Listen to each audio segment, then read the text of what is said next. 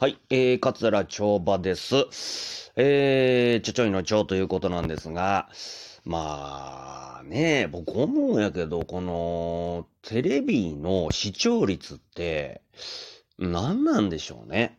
全然当てにならないなぁと最近思ってるんですが、えー、この妻小学生になるというドラマね、えー、調べましたらね、7. 点なんぼなんですよ、視聴率が。いや、これは正直もっと数字取ってもいいと思うな。本当に。うん、だからあの世間ちゅうのはね、あのー、見る目がないんですよね。結局なんかアイドルが出てるとか人気のある俳優が出てるドラマあが、まあ、数字取って、えー、本当にいいものを見極める目なんて持ってないんですよ、世間は。あ冒頭からこんな毒図鑑でもええと思うんですが、まあ、とにかくね、もっと、うん、評価されてもいい、うん、ドラマやと。それぐらい素晴らしいドラマやと思います。えー、妻小学生になるでございますけどもね。で、これね、えー、さらに言うと、これもう毎回言ってないけど、やっぱ前田ののちゃんってすごいですよ。うん、もう素晴らしい、えー、女優さんやと思いますね。天才的な。うん、ここはもっと、あの、注目されてもいいと思いますわ。あ少なくともね。はい。まあ、そういうことでございまして、えー、妻小学生になる第8話を見させていただきました。えー、まあ、今回ね、まあ、ちょっと感想を言う前に、まず、うアルピーの平子さん ですよね。えー、酒井さんに続きまして、今回は、まあ、平子さんが、まあ、出演されたんですが、もうね、あの、ストーリーが入ってこない。あの、あの、あの、サイン会で並ぶところでね、後ろで、まあ、あ出てきはったんですけど、もう出てきた瞬間からもうストーリーが入ってこない。あんなね、後ろで、あの、なんていう、あの、セリフないのにうるさいんですよ。あんなやらしい演技されたら、ええー、全然司ってないし、なんやねんと。司ってないやんって。まあまあ一見ね、我々が見た感じは全然司ってませんでしたよね。えー、けど本人は司ってるでしょうな。多分、司ってる人のつもりでやったと思うんですけども。えー、ここれについては水曜、スマショーで乾杯でね、え平子さんの説明を、え楽しみに待ちたいと思います。めちゃくちゃ面白かったですね。はい、ストーリー全然入ってこへんかった。面白かったです。はい。さあ、えー、第8話の感想なんですけれども、えー、まあ、大晦日カウントダウンで一瞬ね、うん、カウントダウンとともに一瞬マリカに戻りまして、で、すぐに、まあ、高江になるんですけどもね、えー、母である吉田洋演じるチカはやっぱり悔しい。ね、マリカが戻ってきたかなと思ったのに、また、あ高江に戻っちゃったんだよね。で、翌朝、えー、お正月ですわな、1日。みんなでおせちをこう朝食べたり、まあお年玉あげたりこうしてるんですけど、これね、すごい照明が暗いんですよね。えー、本来やったら正月のね、朝なんちゅうのは、まあ明るいセットの中で、食卓でね、照明も明るく多分撮ってると思うんですが、あもうケイスケなんか影ですもん。うん、すごい照明が暗い。うん、これはやっぱり圭介舞は不安を感じてるというところを表してはったと思うんですけど、うん、照明さんのね、えー、これ、ね、あの、うまいですよね。うん。超場所を差し上げたいと思います。はい。まあ、やっぱりもうお母さんがいなくなっちゃうんじゃないか。一瞬マリカに戻りましたんでね。えー、ケイスケ舞は不安を感じている。で、弟のユーリが、あ出雲という同じような生まれ変わりの女の子を知ってると。で、本のサイン会に行きまして、えー、出雲とま話をする。で、生まれ変わりやと思ってたんですけど、実は憑依だったということが明らかになるんですね。うん。えー、で、そのね、えー、消えたい気持ちの人と生きたい気持ちの魂がこうリンクした時に憑依するんだと。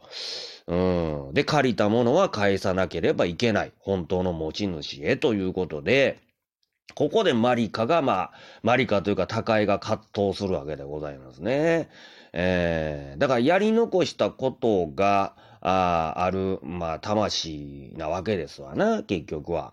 うん、ところが、まあ、不慮の事故があって、まあ、やり残したことのある、この、魂が、まあ、憑依したということなんでしょうね。うん。で、かたまりさんは、まあ、小説家になりたかった。で、高江は、まあ、しっかりしなさいよと。この圭介前に言いたかったという、この思いが残ってた。で、かたまりさんはもう重小説家になって、うん、ある程度納得したんで、えー、離脱したんですね。あの、出雲ちゃんから。はい。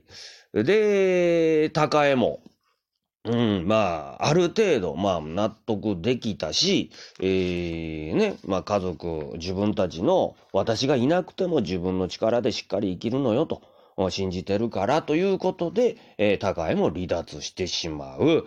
う新島家の庭にある風車が止まるというところで、えー、第8話が終わりました。さあ、こうなりましたか。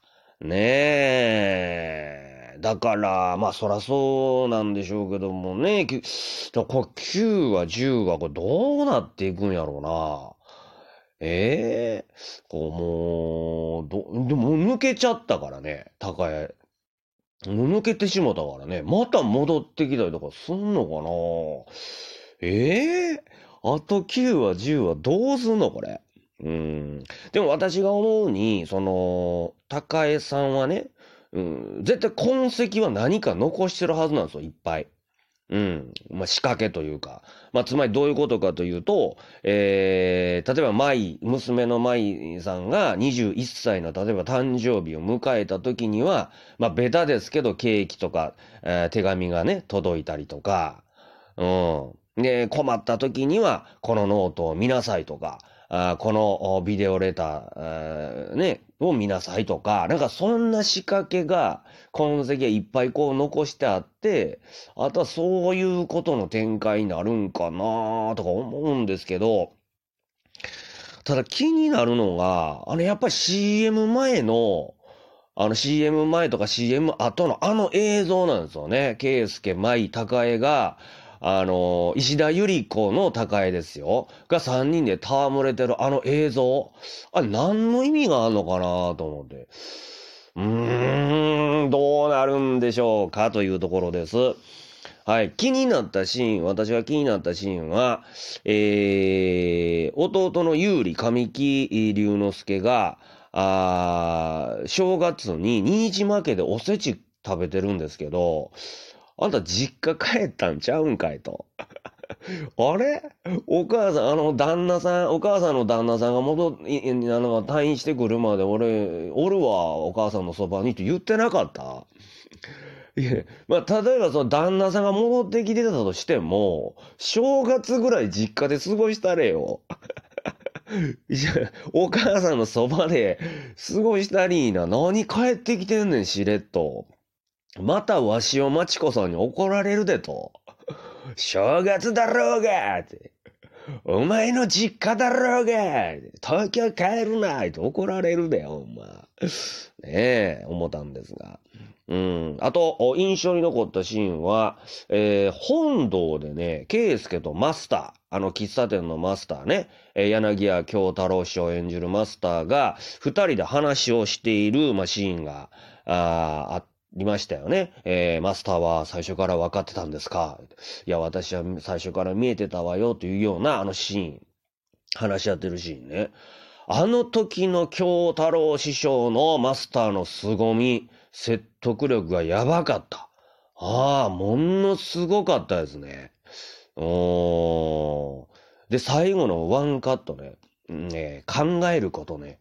奥さんがわざわざあなたのもとへ帰ってきた意味を。っていう、あの時の説得力、凄み、ちの半端なかったんですけど、まあ、同じ、まあ、あの落語家として言わしてもらいますとね、あのシーンって、あの、お坊さんですから、着物着て、正座して喋ったったじゃないですか。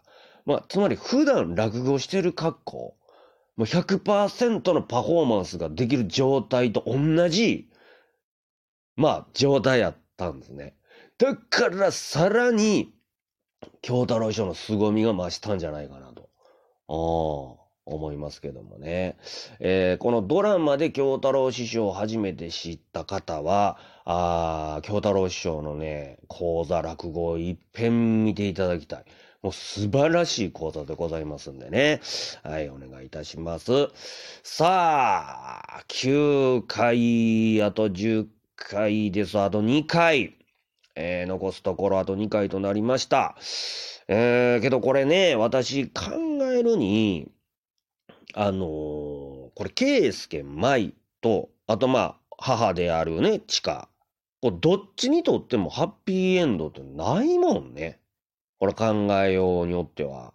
だから普通に考えたら、まあ、マリカに戻るということが普通なんですけど、それでは面白くないというか、あまりにも普通ですからね。